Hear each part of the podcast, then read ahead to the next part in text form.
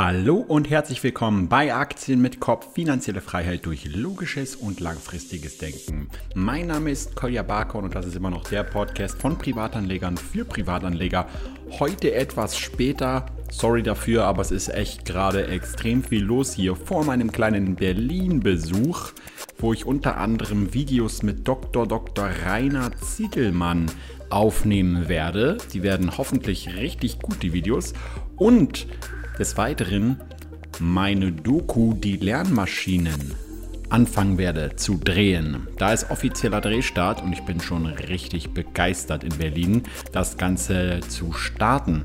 Und deswegen war ein bisschen viel los und ein bisschen viel in Planung und so weiter. Deswegen heute der Podcast etwas später zusammen mit Richard Dittrich von der Börse Stuttgart. Heute mal nicht im Video, sondern hier als Podcast-Gast vor Ort und wir sprechen so ein bisschen über seine alten und damaligen Börsenzeiten, was er da damals so gemacht hat, wie er an die Börse rangekommen ist und so ein bisschen auch über diesen neuen Markt damals, was ja eine ziemlich heiße Zeit war und ja, ich würde sagen, einige Leute, die den Richard schon kennen und auch unsere Videos schon kennen, die werden sicherlich viele Wiederholungen in diesem Podcast hören.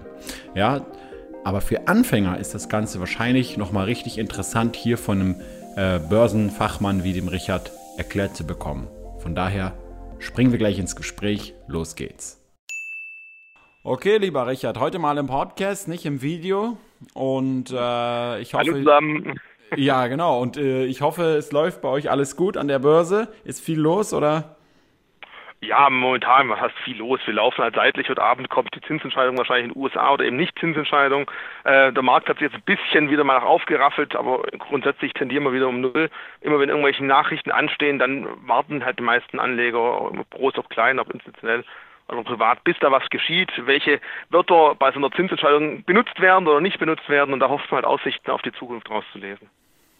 Okay, und wir wollen jetzt aber heute mal nicht so über die aktuellen Börsenzeiten und über die Zukunft und so reden, sondern mal so ein bisschen in die Vergangenheit eintauchen, weil ich finde, man kann eigentlich immer von vielen Leuten und die schon etwas länger an der Börse tätig sind, sehr viel lernen, vor allem äh, in Zeiten, wo es mal eben nicht so gut läuft, wie jetzt beispielsweise bei vielen Leuten, die so kurz bis mittelfristig gerade in den Aktienmarkt eingestiegen sind. Ich beispielsweise, ich habe ja am absoluten Tiefpunkt äh, des DAX äh, 2009 äh, angefangen und habe also einen richtig großen Bärenmarkt im Prinzip noch nie so wirklich mitgemacht. Und mhm. deswegen ist natürlich immer, wenn man eine Situation nicht kennt, äh, das Ganze ziemlich brenzlig, wenn es mal äh, ja, runtergeht. Und deswegen wollte ich dich mal so ein bisschen heute befragen, was so deine Anfänge an der Börse geht, äh, angeht, mhm. was du ein bisschen mal dazu erzählst. Äh, vielleicht fangen wir einfach damit an, dass du kurz mal erwähnst, äh, wie du überhaupt selber damals zur Börse gekommen bist und wann das war. Ähm, also die ersten Kontakte hatte ich während meiner Ausbildung als Bankkaufmann. Das war also mein erster Weg, bevor ich dann nebenberuflich weiter studiert habe. Und okay. da war es dann wirklich so, ähm, wir haben als Azubis von unserer Sparkasse, ja, ich auto mich mal, ich bin Sparkassengewächs, hatten wir damals die Möglichkeit, so einen Azubi so eine Gruppe, die wurde mit 10.000 D-Mark damals finanziert und wir konnten damals selber Aktien kaufen und verkaufen und hat sich dann so einfach versucht, an den Börsenmarkt heranzutasten. Da haben wir sich einmal in der Woche getroffen, hat darüber gesprochen, welche Aktien und warum, hat die ein bisschen analysiert. Das waren so die ersten Kontakte dazu und ich habe gemerkt, es macht Spaß, es ist interessant, aber so mit dem eigenen Geld konnte ich damals noch nicht, weil ich einfach, ja, damals halt doch eher der Konsument war und nicht der Sparer, muss ich auch zugeben ähm, habe ich da noch relativ wenig gemacht. Allerdings nach meiner Ausbildung haben wir dann festgestellt, hey, am Ende vom Monat bleibt doch noch ein bisschen was übrig. Und da hat man stückchenweise angefangen, damit auch wirklich mal an der Börse anfangs zu investieren und am Ende muss ich auch ganz klar sagen, zu spekulieren, weil einfach genau das der Fall war, das hat gesagt, du kennst nur einen Bärenmarkt, äh, den Bullenmarkt, Verzeihung, das kann ganz schön gefährlich sein, wenn du in den Bullenmarkt als Neuling einsteigst und irgendwann das Gefühl hast, egal was ich mache, was ich anfasse, wird zu Gold, der Markt steigt und steigt, ich kann ja nur gewinnen. Mhm und irgendwann platzt halt mal der Luftballon und dann geht's manchmal auch ganz schön übel äh, der Fall nach unten zur Sache. Denn ich habe ja gerade dann zu, zu den Anstiegszeiten am neuen Markt angefangen zu investieren und da war ich in Werten drin, die würde ich heute nicht mal mit der Kneifzange mehr anfassen.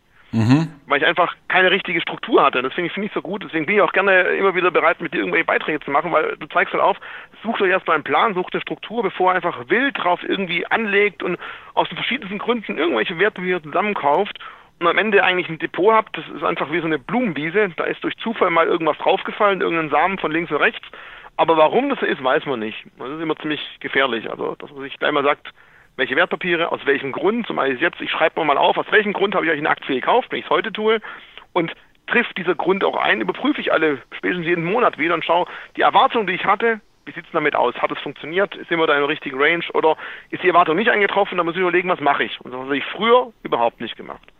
Mhm. Früher war es einfach auf gut Glück, auf Hörensagen, viel auch. Ich habe eine Zeitschrift gekauft, Donnerstagmorgen war ich ja einer der ersten am Kiosk, habe mir dann die einschlägigen Wertpapierzeitschriften gekauft und dann irgendwelche 1000%-Tipps gelesen und ganz glücklich und aufgeregt. Ja, ich war damals noch jung und habe dann häufig auch Werte gekauft, mit denen ich mich maximal zehn Minuten damit beschäftigt habe. Mhm. Heute ein absolut unmöglicher Fall, aber damals war es der Fall. Äh, leider erst Jahre später war mir da eigentlich mal klar, Moment mal, wenn ich die 1000% Chance am Donnerstag kaufe, die ist ja davor schon nach oben gegangen. Warum? Ja, ganz einfach, weil mittwochs meistens die Abonnenten das dumme Ding schon in dem Briefkasten hatten. Die mhm. haben da schon gekauft. Und später habe ich festgestellt, es gab auch Online-Abonnenten, die hatten das Ding schon dienstags. Okay. Das heißt also, so eine Zeitschrift möchte ich nicht verteufeln, aber das heißt eben genauso wie damals als auch heute, wenn in der Zeitschrift irgendein Wertpapier angesprochen vorgestellt wird, ist es wichtig, weil ich vielleicht ohne diese Zeitschrift gar nicht darauf aufmerksam geworden wäre. Aber so eine Zeitschrift, so, eine, so ein Artikel über eine Aktie ist natürlich kein kein, ja, kein, äh, kein, kein Verkaufsprospekt oder irgendwas vom Aldi, wo ein Computer angeboten wird und wenn alle weg sind, sind sie weg, sondern die Aktien oder die Wertpapiere gibt es noch in mehreren Wochen. Ich mhm. soll es als Idee nehmen, ich soll dann mal überlegen, ist es was Interessantes, passt zu meiner Strategie, glaube ich, dass die Story dahinter steckt und dann kann ich die Aktie auch mal beobachten. Die ist nicht von jetzt auf nachher weg. Ich mhm. muss nicht sofort agieren. Und es war damals ein großer Fehler von mir, dass ich eben das nicht gemacht habe und sofort anfangs All-In, oder fast All-In mit großen Beträgen rein bin. Für mich damals große Beträge und es hat halt lange Zeit auch gut funktioniert. Ja. Einfach der Markt. Es gibt ja so einen Spruch, bei, äh, bei Flut steigen alle Boote, weil einfach die gesamten mhm. Aktien, egal was man hatte, nach oben gekommen sind. Und das war häufig etwas Schönes, aber am Ende der Zeit auch relativ übel, weil das Geld zum großen Teil dann komplett weg war. Okay, und das war dann zu dem Zeitpunkt, wo es dann angefangen hat, äh, dass die ganze Technologieblase geplatzt ist? Äh, oder wie hast du das alles damals genau mitbekommen? Also, äh, ja, also kannst du vielleicht mal so ein bisschen chronologisch, genau auflisten. Ja, also ich kann mich gut erinnern, ich habe dann ähm, recht viele mit Aktien, mit Aktien erstmal zu tun gehabt, ganz klar. Ich war damals relativ stark, das kann ich ja sagen, im Biotechnologiesektor unterwegs, im Techniksektor selber nicht ganz so stark. Mhm. Was man immerhin sagen muss, von diesen Biotech-Werten gibt es immer noch sehr, sehr viele und die sind immer wieder doch auf dem Niveau von damals oder sogar höher. Von den Tech-Werten sind einfach viele komplett vom Markt verschwunden. Mhm. Und ähm, ich habe dann, also mein, mein, mein größter Erfolg war ein Wert, der hat sich, glaube ich, innerhalb von zwei Wochen, äh, vor, vor wann das nicht rechnen, der ging von 17 auf 1000 Euro hoch und ich habe ihn dann zum Glück bei 700 Euro verkauft. Okay. Und das waren halt Zeiten, wenn du sowas mal erlebst, dann hast du halt einfach, da, da verstehst du den Markt nicht mehr richtig, weil dann erwartest du halt, sowas muss immer funktionieren. Und dann mhm. überlegst du dir, warum gehen andere Leute überhaupt noch arbeiten? Das ist doch viel einfacher. Ja, ja klar. Kann halt auch in die andere Richtung gehen. Ich kann mich dann an einen Artikel erinnern, ähm, Bildzeitung, Artikel, Leitartikel ganz vorne, neuer Markt macht Hausfrauen zu Millionären. Mhm. Das war damals wirklich die Schlagzeile und drei Tage später ging es dann schlagartig nach unten. Okay, und daher kommt dann dieser Spruch, dass man immer, wenn die Bildzeitung darüber schreibt, dann aufpassen muss, ja? Weil einfach, warum ist es so, wenn es einfach schon bei jedem angekommen ist? Ne? Mhm. Wenn jeder schon Geld investiert hat, wir brauchen ja Triebmittel, damit die Börse weiter steigt. Wir brauchen ja Interessenten, die weiterhin bereit sind, höhere Preise zu kaufen. Und wenn jetzt nicht böse, also gemeint, aber wenn selbst in der Bildzeitung sowas schon drinsteht und breit getreten wird, dann hat sich ja jeder schon relativ stark damit beschäftigt, könnte man mhm. meinen.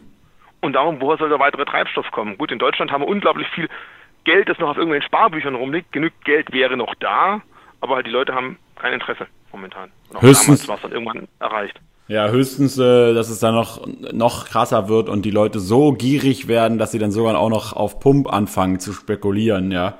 Und dann auch noch. hast du meinen letzten Punkt auch angesprochen, was ich auch gemacht habe. Okay, ja. Also auch das habe ich gemacht. Ich habe sogar ja. noch mal 10.000 Mark Kredit aufgenommen ja. Äh, und, und ganz klar, ich habe angefangen mit 20.000 Mark, die ich mir langsam angespart habe, habe noch 10.000 Mark Kredit aufgenommen. Mhm. Bei meinen Rekordzeiten war ich da insgesamt im Depot bei knapp 120.000 Mark. Mhm. Und am Schluss äh, habe ich noch einen Kredit zurückzahlen müssen. Das war alles, was noch übrig war. Und okay. deswegen kann ich auch durchaus, wenn ich halt heute mit Anlegern mich unterhalte bei Seminaren, bei Messen, ich kann verstehen, dass natürlich das Leuchten in den Augen da ist und man sagt, oh, das geht ja alles nach oben momentan, mhm. total gut, es funktioniert super. Da versuche ich jetzt keinem den Spaß zu nehmen, aber ich versuche halt auch darauf hinzuweisen, der Markt geht auch mal in die andere Richtung und stelle dich auch so auf, dass du auch für solche Möglichkeiten gewappnet bist. Ja, du kannst dich irgendwie absichern mit irgendwelchen Put-Optionen scheinen. Du kannst aber auch sagen, ich versuche nicht mit meinem gesamten Kapital immer all in zu gehen, sondern ich halte auch immer was in der Kriegskasse. Ja. Und wenn es dann mal fällt, dann überlege ich mal und beobachte den Markt mal. Mhm. Und wenn ich das Gefühl habe, gut, im Nachhinein weiß man, ob das ist, aber wenn ich das Gefühl habe, der Markt ist jetzt zwar mal um 30, 40 Prozent korrigiert, hat sich aber jetzt langsam wieder eingefangen, dann kann man überlegen, okay, aber ich habe noch 30 Prozent Cashbestand gehabt, jetzt kann ich ja langsam wieder nachkaufen. Ja. Natürlich ist es immer schwierig zu sagen, wann ist da der richtige Zeitpunkt. Ja, ja, das klar. natürlich vorher nie. Und man muss halt ein bisschen Geduld mitbringen und das hat auch dann was mit Erfahrung zu tun. Aber allein schon die Tatsache, dass ich Geld noch zur Seite gelegt habe und nicht alles reinpacke, zeigt ja schon, dass ich ein bisschen eine Strategie habe und nicht einfach wie ins Casino gehe und alles auf irgendwelche Zahlen werfe und hoffen, dass die Kugeln richtig rollen, weil das ist der falsche Weg dann. Und äh, wie war das so in deinem Umfeld damals? Hast du das so mitbekommen, auch von anderen Leuten, die, äh, die sehr viel zum Beispiel investiert hatten? Weil ich, weil ich habe auch schon häufig gelesen, dass damals wirklich die äh, ja die allgemeine Aktienkultur richtig richtig äh, gut war also dass tatsächlich auch viele Leute mal so nebenher immer über Aktien und so geredet haben ich kann mich noch erinnern wie ich morgens immer mein Müsli gegessen habe als Kind und mein Vater irgendwie äh, reinkam in die Küche die mit der Zeitung und dann immer gleich die im Wirtschaftsteil die äh, die Telekom-Aktien und so weiter ausgecheckt habe. Oh, Telekom ist wieder gestiegen und so. Und dann war er immer gut gelaunt und wenn sie mal gefallen war, war er wieder schlecht gelaunt. Ähm, dann und, kann man äh, sagen, danke Manfred Kuhn wegen der Telekom-Werbung. Ich glaube, das hat dazu geführt, dass viele, viele Deutsche sich damals überhaupt mal mit Aktien beschäftigt genau. haben. Genau, und, und, und ähm, warum hast ja. du jetzt aber zum Beispiel danach, äh, nach den Verlusten weitergemacht und warum haben viele andere aufgehört? Was war so für dich so die Erkenntnis aus dieser ganzen Entwicklung? Ähm, die Erkenntnis war erstmal ganz klar, dass ich eine gewisse Zeit hatte, wo ich mir den Markt nochmal anschauen konnte, ohne Geld zu investieren und einfach auch aus dem rekapituliert habe, was ich davor gelernt habe mhm. und festgestellt habe, dass man halt durchaus Verluste machen muss. Man muss damit zurechtkommen können, dass es Verluste geben wird. Punkt. Mhm. Es geht nicht anders. Wenn man Angst hat vor Verlusten, dann kann man sich dann sein Geld aufs Sparbuch legen und hoffen, dass die Inflation es nicht auffrisst. Aber man muss einfach im Klaren sein, dass es Verluste geben wird. Und was ich auch definitiv nie wieder machen werde, ist irgendwas versuchen zu hebeln, mit einem Leverage zu arbeiten, einen Kredit aufzunehmen für einen Kredit an, äh, für eine Aktieninvestition. Der größte Schwachsinn, den man machen kann. Mhm. auf der einen Seite bröckeln dann die Kurse, auf der anderen Seite musst du weiterhin deine Raten zahlen. Also davon würde ich wirklich tunlichst jedem abraten in der Zukunft. Und nach einer gewissen Zeit, ich habe dann drei Jahre später an der Börse angefangen, ähm, hat man einfach aus seinen alten Fehlern gelernt und hat dann sich wieder stückchenweise an den Markt herangetraut. Aber auch da dann, wie gesagt, einfach mal mit einer gewissen Struktur, mit einem gewissen Plan. Der hat sich natürlich über die Jahre ein bisschen verfestigt und hat sich nochmal etwas detaillierter aufgetan. Ähm, aber zu deiner ersten Frage, wie es damals war in meinem Umfeld, ich kann mich gut erinnern, die der Vater von meiner damaligen, damaligen Freundin hat mich auch jeden zweiten Tag ausgefragt, und was meinst du dazu und hier und überhaupt. Also es war schon stärker vertreten. Mhm. Äh, und der neue Markt hat dann, denke ich mal, was die Aktienkultur in Deutschland angeht, uns wieder relativ weit nach hinten bombardiert, weil einfach dann die meisten Leute halt einfach kein Interesse mehr hatten.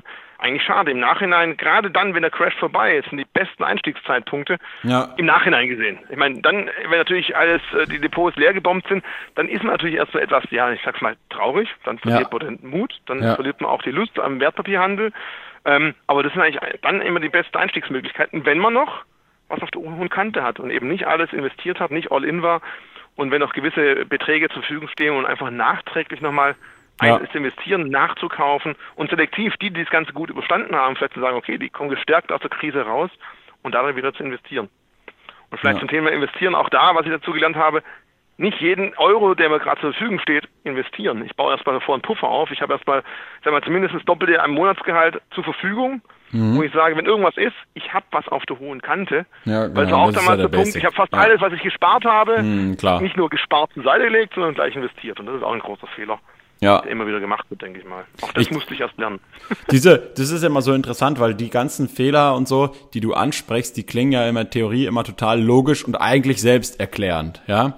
Ähm, aber es ja. ist ja nun mal so, dass eben genau im entscheidenden Moment häufig ähm, wenn man so stark von einer Emotion wie die Gier, äh, wie der Gier ähm, getrieben ist, dass eben dann auf einmal innerhalb von Minuten oder sogar Sekunden äh, einfach dieser normale, übliche Verstand aussetzt und man dann einfach tatsächlich anfängt, das Geld ähm, von diesem Tagesgeldkonto oder so äh, rüber ja. zu überweisen oder das Gehalt und sich einfach tatsächlich wirklich denkt, okay, weil man noch keinen Referenzpunkt hat und noch keinen Vergleiche aus der Vergangenheit und keine Erfahrungswerte, ähm, mhm. äh, sich tatsächlich wirklich sagt, hä, warum soll ich denn jetzt noch arbeiten so lange, wenn ich jetzt hier 700 Prozent mache oder aus, aus, aus 100 Euro 700 Euro und was auch immer, ja, ähm, das macht doch überhaupt keinen Sinn mehr und dann fängt man halt an, äh, immer mehr und mehr Risiken einzugehen, ohne das überhaupt wirklich zu merken.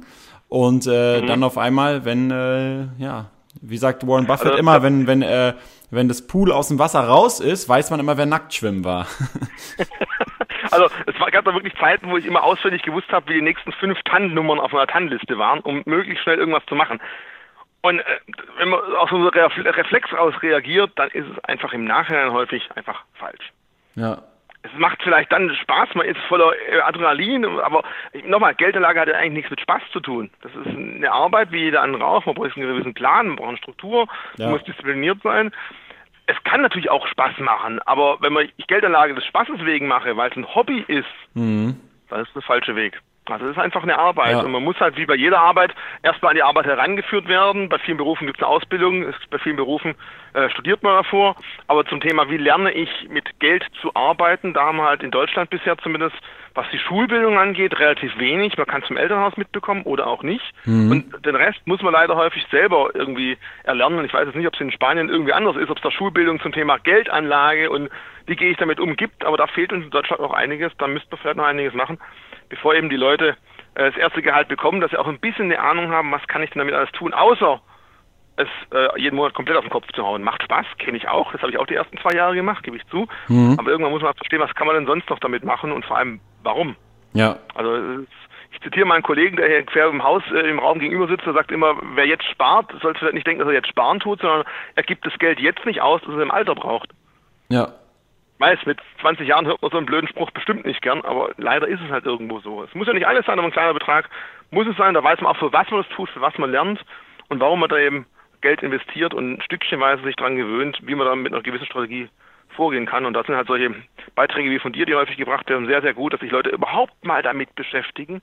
Weil für die meisten war ja lange Zeit das Thema Börse was ganz Trockenes und Langweiliges. Ja, ja. Äh, Bilanzen lesen und überhaupt, das macht gar keinen Spaß. Aber wenn man sich mal ein bisschen damit beschäftigt, merkt man, es funktioniert recht gut. Ja, auf jeden Fall. Also ich merke das ja auch immer, zumal die, die Zinseszinseffekte ja ähm, relativ früh eigentlich schon anfangen zu wirken. So je mehr man sich so, so ein Depot aufbaut, Stück für Stück, wie so einen riesigen Blumengarten, immer weiter bepflanzt, äh, desto mehr merkt man ja auch zwischendurch immer schon die Ergebnisse, die, wo dann das eine wieder durch das andere wächst und so. Und am Ende ist es dann tatsächlich so, dass ähm, ich, ich habe das gerade jetzt erst wieder im engeren Familienkreis mitbekommen, ähm, wie Leute sich dann auf einmal irgendwann wundern und sagen, oh, huch, es ist ja irgendwie gar nichts da jetzt. Äh, vielleicht sollte ich jetzt mal irgendwann mit 50 anfangen mit Altersvorsorge. Und da haben natürlich die ganzen äh, 20 und auch sogar noch 30-Jährigen enorme Vorteile, die früh anfangen. Und deswegen natürlich mein Appell, ähm, weil es ist jetzt auch interessant nochmal von dir zu hören, was du jetzt machen würdest, ähm, wenn es jetzt zum Beispiel mal zu einem ähnlichen äh, zu einer ähnlichen Entwicklung kommen würde wie damals. Ja, ich meine, es ist natürlich eher unwahrscheinlich, dass jetzt so ein gigantischer äh, äh, Crash ähm, kommt wie damals zu Zeiten des neuen Marktes, weil klar, auch jetzt sind die Bewertungen gemessen an den Gewinnen und so weiter äh, etwas höher als im historischen Durchschnitt, ja. Aber äh, jetzt ist Ganz es halt damals, jetzt ja. ist es nicht so, dass irgendwie eine Internetfirma äh, um das Dreifache an Wert steigt, nur weil sie irgendwo eine, eine .com-Domain registriert hat, ja. Und äh, ja solche Geschichten. Also wie, wie siehst du das im aktuellen Umfeld, ja? Oder was hast du von damals gelernt, was du jetzt zum Beispiel anwenden könntest? Oder was würdest du jungen Leuten raten, die jetzt anfangen? Also grundsätzlich anfangen heißt natürlich erstmal in die Vergangenheit schauen, was war damals und warum war das so. Das sind immer wichtige Aspekte, um einfach in die Zukunft zu schauen, davon zu lernen. Und auch ganz klar, wenn wir jetzt anfangen, man muss damit einfach rechnen, dass der Markt auch durchaus auch mal korrigieren wird. Es geht ja nicht anders, weil warum steigt so ein Aktienmarkt, warum steigen Aktienwerte? Weil einfach die Unternehmen mehr Gewinne machen als davor, das wäre hauptsächliche, der hauptsächliche Grund. Oder weil irgendwelche Unternehmen an den Markt kommen, die irgendwelche Fantasien beflügeln und die Anleger deswegen eben bereit sind, wesentlich mehr zu zahlen, als reine rational ein Unternehmen wert wäre.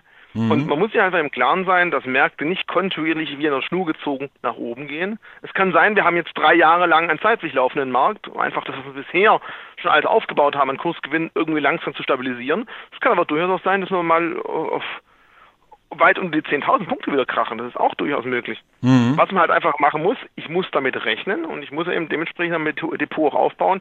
Ich kann halt durchaus natürlich auch ein paar spekulative Titel aufbauen, wo ich einfach nur darauf setze, dass es funktioniert. Jetzt, bös gemeint dein Netflix zum Beispiel. Du kaufst mhm. Netflix ja nicht, weil die extreme Gewinne im Unternehmen selber machen momentan, sondern einfach, weil sie super aufgestellt sind.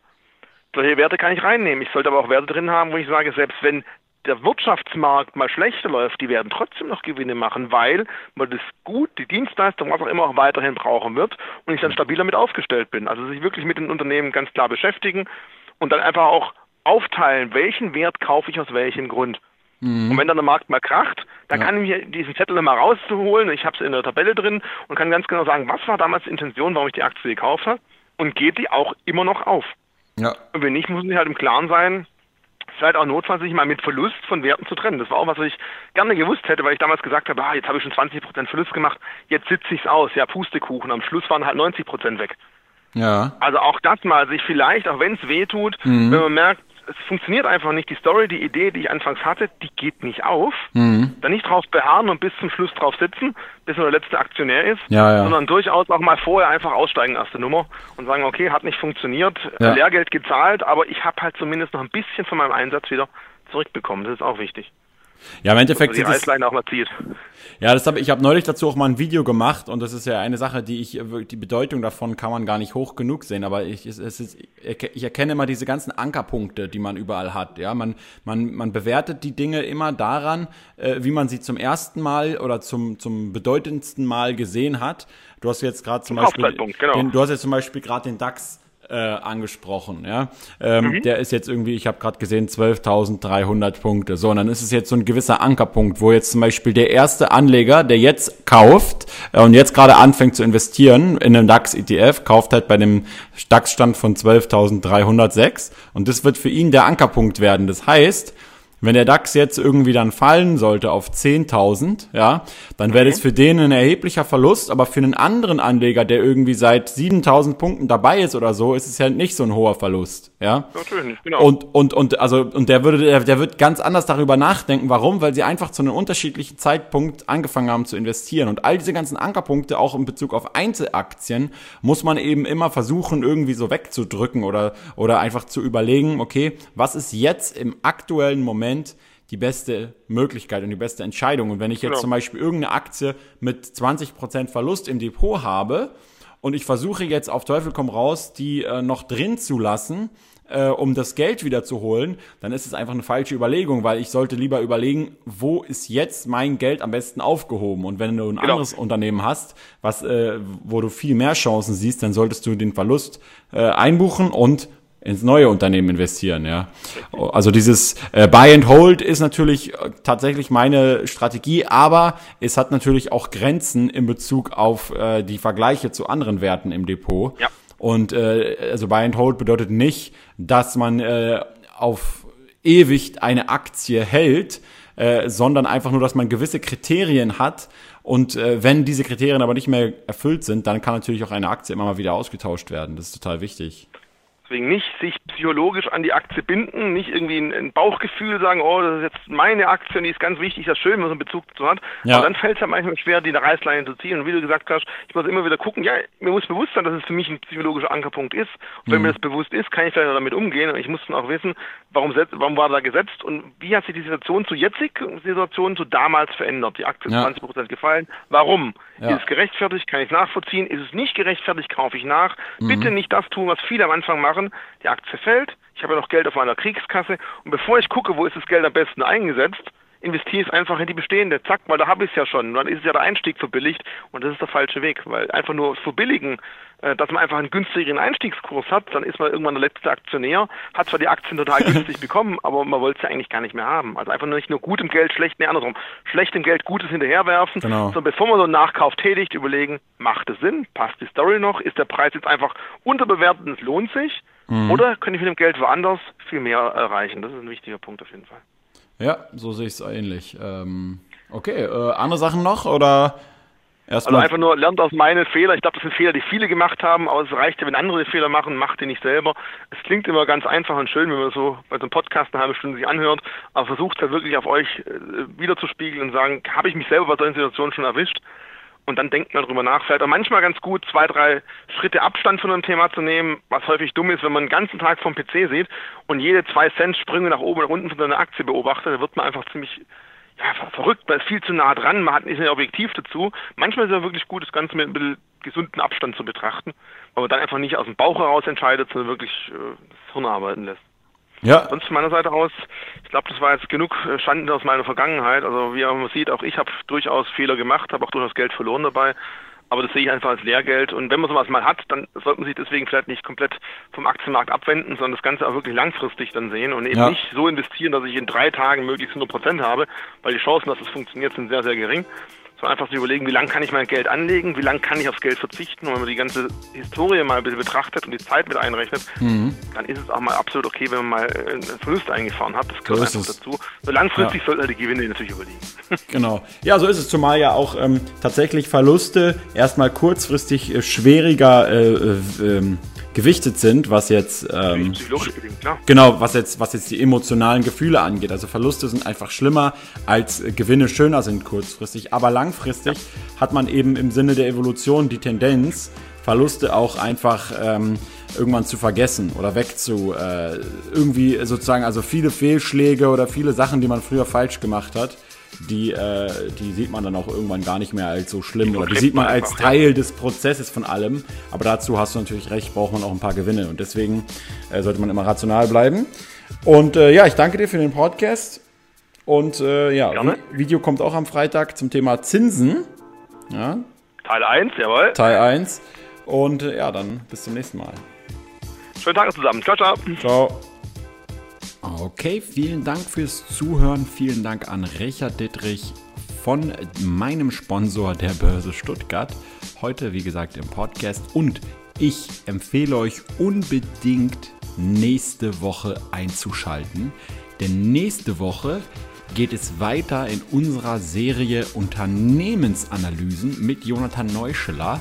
Die Podcasts kommen bisher am besten bei euch an, deswegen habe ich mich entschlossen, mehr von diesen Podcasts zu machen. Und zwar werden wir uns nächste Woche das Unternehmen Sixt mal genauer anschauen. Und alles dazu, was wir recherchiert haben, werden wir euch in diesem Podcast dann mitgeben. Ich bin gespannt. Ich hoffe, ihr auch. Bis zum nächsten Mal. Rationale Grüße. Ciao, ciao.